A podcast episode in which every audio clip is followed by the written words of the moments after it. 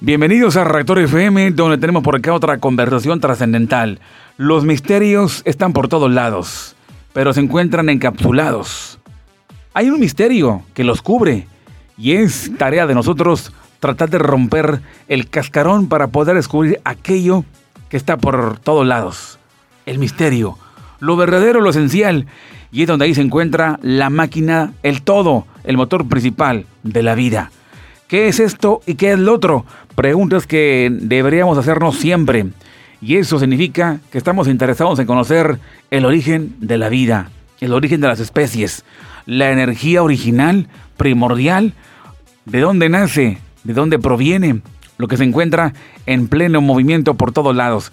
Estamos regidos por una programación inteligente y es necesario darle por ahí una tarea de búsqueda por todos lados de una forma bastante intensa. Así que, barbo por aquellos que lo han logrado y han obtenido por ahí, pues tal vez algo. Han encontrado el tesoro, han encontrado conocimientos, han encontrado el valor de la vida, han encontrado significado para cada persona. Así que señores, esta es una auténtica realidad. Aquí, desde luego, lo hacemos saber a, través de Reactor FM. Soy Juan Carlos Cázares y yo me encuentro justamente acá desde Monterrey, México, para todos los países que están por ahí captando estos contenidos a través de la vía podcast en distintas plataformas. Si quieres saber bastante su preferencia, atención, en México, Estados Unidos, en Guatemala, en Ecuador, en Honduras en Brasil, en Panamá y en tantos países, en Puerto Rico. Gracias. Y bueno, continuamos por acá platicando sobre esto aquí en Rector FM. Saludando por supuesto a toda la gente que siempre está al pendiente. Saludando a Elan, Juan Guerra Alvarado, Gracie Himser, a Luis, a Jos y bueno, a mucha, mucha gente que siempre se conecta con nosotros y por ahí comparten estos contenidos. ¿Y qué es lo que se encuentra detrás del todo? ¿Qué es lo que llamamos Dios? ¿Qué es Dios? ¿Quién es Dios? Muy buena pregunta.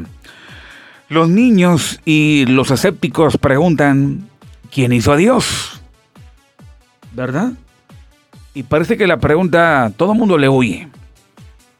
¿Quién es Dios? ¿O quién hizo a Dios, mejor dicho? ¿Quién lo fabricó? ¿Quién lo hizo? El mundo escéptico se encuentra también divagando en este naufragio intelectual por conocer, por saber el origen, vamos, de esa expresión. Para muchos se considera simplemente un mito, para muchos se considera como algo sin importancia, otros dudan de la existencia de aquello autoexistente. Pero yo sigo preguntando, ¿qué es aquello que le llaman Dios? ¿Quién es Dios? ¿Qué es eso? ¿Qué es Dios? ¿Acaso hay un ser humano gigantesco en todo el planeta, en todo el universo? Y se encuentra rigiendo con una, una vara y dispuesto a castigar a quienes se portan mal? ¿Qué es Dios? ¿Qué es la vida? Si se dan cuenta, todo lo que ocurre alrededor, todo lo que pasa a nuestro entorno, es un misterio. Y no nos hemos puesto a pensar qué es aquello realmente. Bien. Y bueno, con el paso del tiempo estaré comentando sobre otros autores dedicados a la investigación trascendental. No nada más de la manera científica o religiosa, sino mística, esotérica, donde también por ahí hay mucho que descubrir, que descubrir, que encontrar al respecto. Bien, vamos allá con el comentario. Voy a estar por acá haciendo hincapié eh, de acuerdo al Kibaleón Hermes Trimegisto al respecto. Y dice algo más o menos así, que tiene mucha coherencia con lo que nosotros, este, como seres humanos pensantes, trascendentales, y no estamos conformes con lo que por acá divagamos en el pensamiento. En el planeta cada vez hay personas que proyectan más oscurantismo. Una llama tan oscura se proyecta por todos lados y esta misma nos aleja del origen. Pero nosotros estamos cada día cerca del origen. ¿Cuándo? cuando preguntamos. Prueba de ello también es Abraham, que también comenzó su observancia en los planetas. De acuerdo al Midrash judío, Abraham, anteriormente Abraham, observaba el sol y pensaba que eso era Dios. Luego la luna, porque el sol se empezaba a ocultar dijo, no, pues esto no puede ser Dios. Pero también descubre que la luna se ocultaba. Y así, hasta que logró perforar los mundos superiores y entre más se ponían dura la situación, es decir, mayor oscurantismo él eh, presentaba a esta observación, es el momento en que el mundo superior responde. Como es abajo es arriba. De la misma forma en que se agite la cosa aquí abajo, arriba en los cielos, en el mundo superior, se abren. Abraham abrió los cielos completamente. Y entonces el poder superior se manifiesta y de acuerdo a la Torah se le apareció el Todopoderoso Abraham. O Abraham en su momento. Y de ahí Abraham pues este, discurría en textos, proyectaba el monoteísmo y hablaba de temas y hablaba, escribió muchos libros, como también pues daba conferencias en aquellos entonces. Pero vamos a ver qué pasa con esto. Espero que todos podamos tener esa pues intención de preguntar, inquirir al respecto, poner en duda lo que hay para tratar de descubrir el misterio. Y esto, señores, es un tremendo agasajo. Muy bien. Dicen por acá en el libro del Kibalión, Hermes Trismegisto, hablando de el todo, él lo llama el todo, lo titula El Todo, en base al misterio de qué es Dios, quién es Dios. La pregunta te la dejo a ti, para que tú la autodescubres, y algo así como Abraham, observando el cosmos alrededor, los movimientos, la inteligencia, la tenacidad, vamos, el movimiento inteligente y todo eso. Da a entender que hay una rotación, energía constante, precisa, exacta, por todos lados. Y todo mundo va para adelante, contando con nuestro gran aliado, el tiempo. Y parece que estamos recorriendo como si fuera una película ya programada. Caminamos hacia adelante. Y por eso los ojos están hacia adelante. Caminamos con los pies hacia adelante, nada para atrás. Por eso manejamos hacia adelante. El tiempo va hacia adelante y así todo se va para adelante. ¿Por qué? Hay un misterio profundo. Y obviamente si no quieres, perdón, si quieres saberlo y tienes la curiosidad, adelante. Pregúntale al cosmos.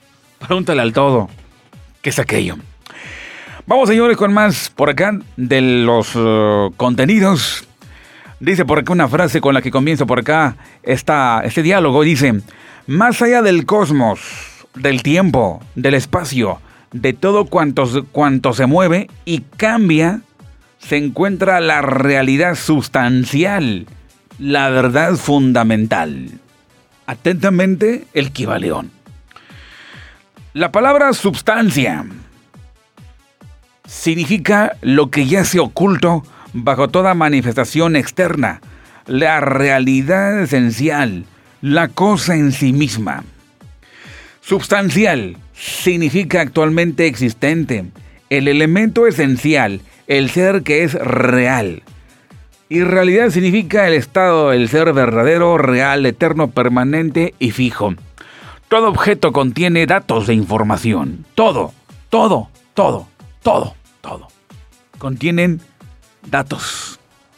Todo tiene esencia, tiene forma, en su lado esencial. Lo que vemos por el lado de afuera en la materia es una proyección de lo que ocurre allá en el lado esencial, el que no es percibido por los ojos humanos, literales. Más allá de toda apariencia externa o manifestación, debe haber siempre una realidad sustancial. Y esta es la ley. El hombre, al considerar y examinar el universo, del cual es una unidad, no ve otra cosa que un cambio continuo en la materia, en las fuerzas, en los estados mentales. Ve que nada es real, ve que todo se transforma y cambia, nada permanece, todo nace, crece, muere tan pronto como una cosa ha adquirido su máximo desarrollo. Empieza a declinar, la ley del ritmo está en constante operación. No hay realidades tan nada, no hay no hay realidades, nada firme, nada duradero, fijo, sustancial, nada permanente. Todo significa que es cambio. Todas las cosas surgen y evolucionan de otras cosas. Hay una acción continua que es seguida siempre de su reacción correspondiente. Todo fluye y refluye, todo se construye y se derrumba. Todo es creación y destrucción, vida y muerte. Y así el hombre que tal examen hace y tales cosas ve, fuera un pensador, comprendería que todas esas cosas están en perpetuo cambio y que no pueden ser simples apariencias externas o manifestaciones de algún poder que se oculta tras ellas de alguna realidad sustancial encerrada en las mismas. ¿Qué provoca el movimiento? Y el movimiento es inteligente, latente, nada lo puede parar, son leyes continuas. Es lo que vemos alrededor. Todos los pensadores de cualquier país eh, y, o época se han visto obligados a afirmar la existencia de esta realidad sustancial. Todas las filosofías, cualquiera que haya sido su nombre, se han basado en esta idea. Los hombres han dado a esta realidad sustancial muchos nombres, muchos títulos. Y a esta realidad sustancial la han llamado Dios, otros le llaman divinidad infinita, otros le llaman energía eterna o materia, etc. Pero todos han reconocido su existencia. Es evidente que por, eh, por sí misma no requiere argumentos. Estas, estas lecciones hemos seguido en Astales, hemos seguido el modelo de algunos de los más grandes pensadores del mundo antiguo y modernos, los maestros herméticos. Y bueno, han denominado ese poder que se oculta tras todas las manifestaciones a esa realidad sustancial con el nombre hermético del todo. Para los herméticos se llama el todo, cuyo término nos parece que es el más amplio de los que se puede emplear el hombre.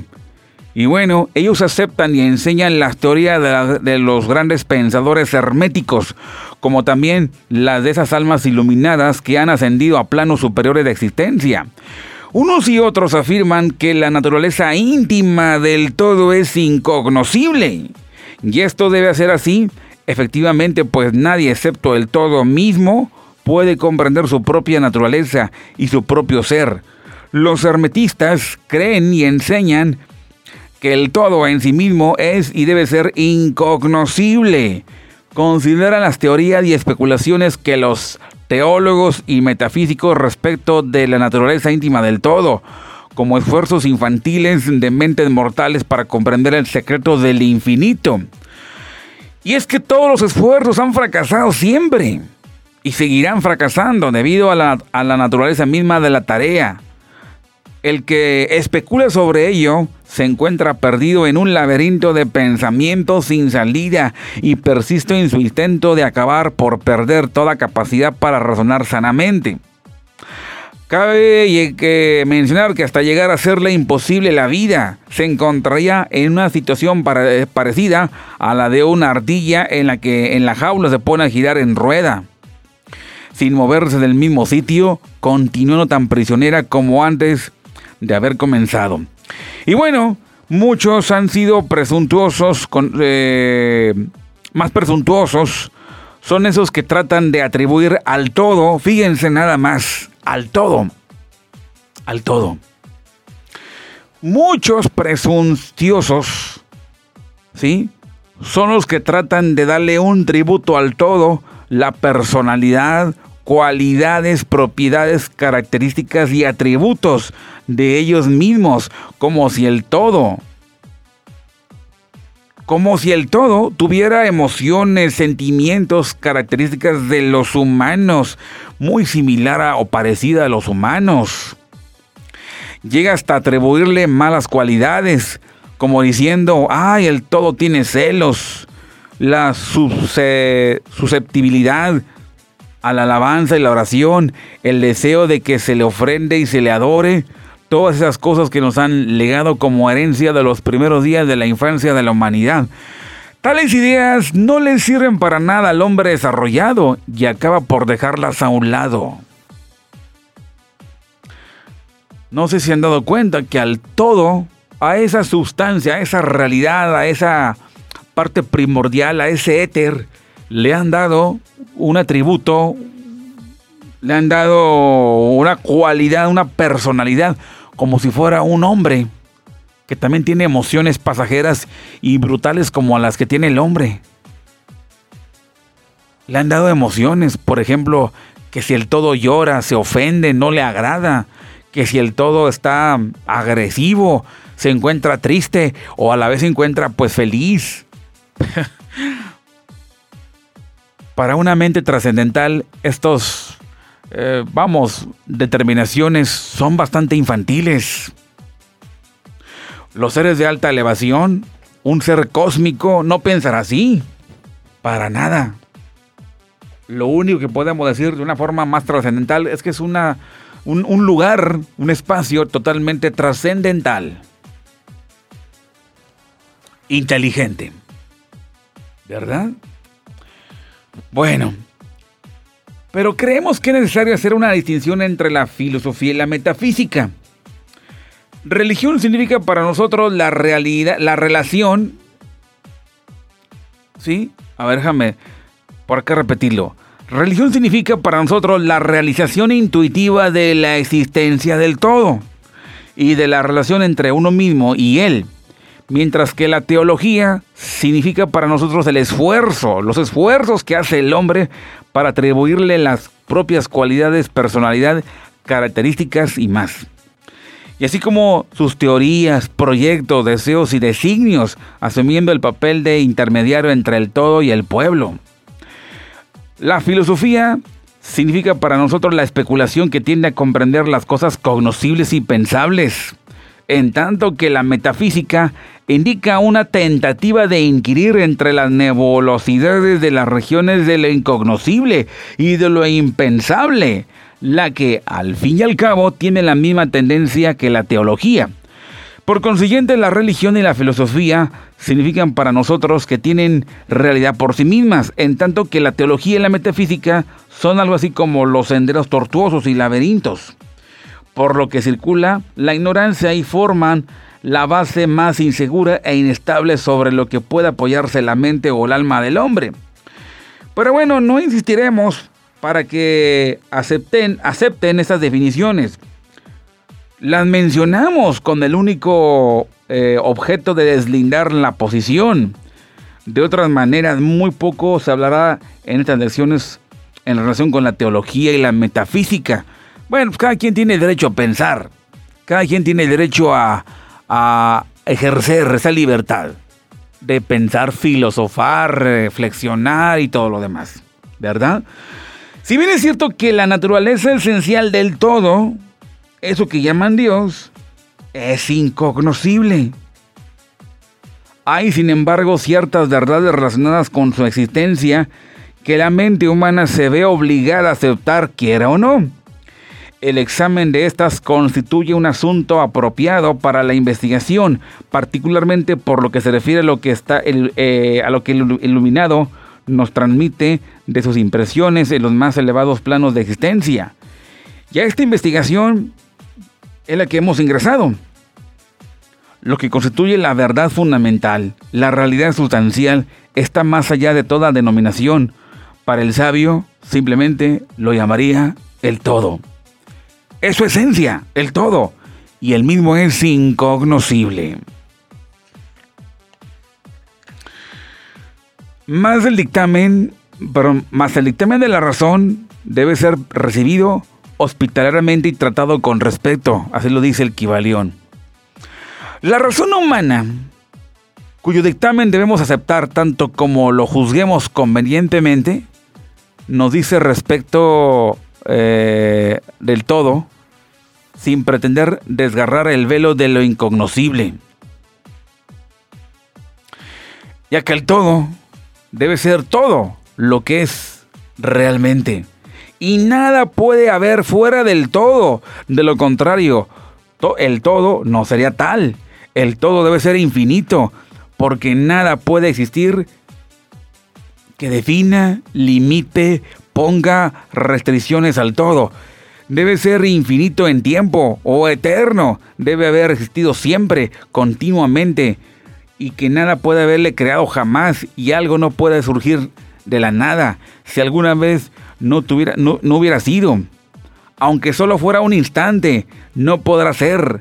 Debe existir por siempre, porque nada hay que pueda destruirlo y jamás puede dejar de ser ni aún por un solo momento. Porque después o porque algo nunca puede volverse nada. De ser infinito en el espacio, debe encontrarse en todas partes, porque nada existe, ni hay tampoco sitio alguno en el que esté allá el todo. No puede ser de otra manera sino continuo y omnipresente en el espacio, sin cesación, separación, interrupción, porque no hay nada en él que pueda interrumpirse, separarse o crear o cesar en su absoluta continuidad. Y nada existe tampoco aquello que pueda llenar grietas. Debe ser infinito en poder o absoluto. Porque nada hay que pueda limitarlo, restringirlo, confinarlo, obstaculizarlo. No está sujeto a ningún poder porque no hay otro. No hay otro que el suyo. El todo debe ser inmutable, es decir, no sujeto a cambios dentro de su naturaleza real, porque nada existe que pueda obligar a cambiar, ni nada de lo que pueda haberse transformado. No, no puede ser aumentado ni disminuido, ni en mayor en menor, bajo ningún aspecto. Debe haber sido siempre y debe seguir siendo, siempre también idéntico a lo que es ahora ya que el todo, el todo, nunca había habido, nunca ha habido, ni hay, ni habrá algo en lo que pueda transformarse o cambiar. Siendo el todo infinito, absoluto, eterno, inmutable, debe deducirse que todo lo que es infinito, mudable, transformable, condicionado, no puede ser el todo. Y como nada existe fuera de él en realidad, todo lo que sea infinito debe ser nada realmente. Así que no pensemos, no vayan a sorprenderse o asustarse cuando no tratamos de embarcarnos en las ciencias o en la religión, cubriendo esa enseñanza bajo el título de filosofía hermética. Hay una reconciliación entre estos aparentes contradictorios asuntos, así que tengan paciencia, que a todo llegará o que a todos llegaremos a su debido tiempo. Bien, Ahora, vemos el entorno a nosotros. Eso que se llama materia. Materia. La que constituye las bases físicas de todas las formas. Pregunta, ¿es el todo materia simplemente? La respuesta es absolutamente no. La materia no puede, ser no puede manifestar vida o mentalidad. Y como la mente está manifestada en el universo, el todo no puede ser materia, pues nada asciende más allá de la propia fuente, nada puede manifestarse en, un hecho, sino lo está también en la parte de la causa. Nada puede evolucionar, emerger como consecuente si no está involucrado o involucionado como antecedente.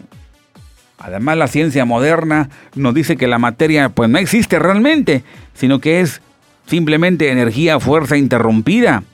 Esto es energía fuerza eh, en un grado menor de intensidad vibración, como ha sido recientemente un escritor que dice que la materia se sumerge en el misterio. Aún la ciencia materialista ha abandonado la idea de la materia y ahora descansa sobre la base de la energía. Pregunta aquí, ¿Es pues el todo mera fuerza o energía? No. La fuerza, tal como la entienden los materialistas, es una cosa ciega, mecánica, carente de vida o mentalidad. La vida y la mente no pueden hacer de ciega energía, por las razones dadas un momento. Nada puede subir más alto que su propia fuente. Nada evoluciona sino ha involucionado. Nada se manifiesta como un efecto. En un efecto, perdón, si no está la causa. Así que el todo no puede ser mera fuerza o energía, porque si lo fuera, no estaría en eh, eso que se llama mente y vida. Y ambos lo sabemos que existen. ¿Sí? ¿Qué les parece?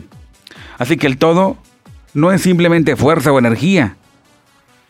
Si lo fuera, no existiría eso que se llama mente y vida. Y lo sabemos que hay porque nosotros estamos vivos, estamos, con, em, estamos empleando nuestra mente en considerar esta curación, esta cuestión, esta realidad. Y en iguales condiciones se encuentran los que afirman que la energía es el todo.